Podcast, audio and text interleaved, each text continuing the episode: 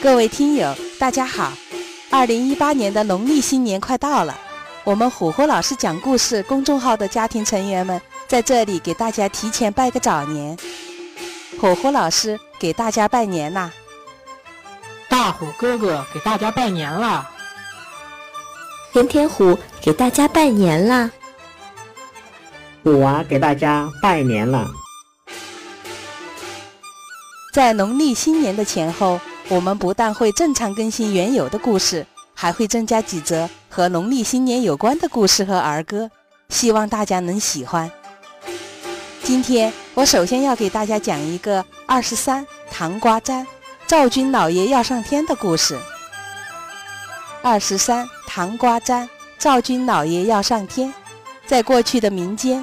每当腊月二十前后，许多地方的孩子就高兴地唱起了这样的歌谣，盼望着大人们快些买些糖瓜回来。糖瓜其实就是一种用黄米和麦芽熬制成粘性很大的糖，拉制成长条形的糖棍，称为关东糖；拉制成扁圆形的糖棍就叫糖瓜。尤其是在北方，冬天天气严寒，把这种新做的糖放在屋外。不仅糖瓜凝固的坚实，里面还有微小的气泡，吃起来香酥脆甜，别有风味呢。如果拿回屋子里，糖瓜遇热就又会变回又黏又硬的糖疙瘩了。这种粘性很大的麦芽糖，在晋代《荆楚岁时记》中就有过记载，当时称为焦芽形。唐代大诗人白居易在一首诗中也写道：“岁盏后推难为酒。”春盘先劝椒芽行，由此可见，从唐朝起，糖瓜便与美酒一样，成了民间过年的必备佳品。而到了明清时代，这种麦芽糖又被派上了新的用场，成了祭祀灶王爷时黏糊其口的武器。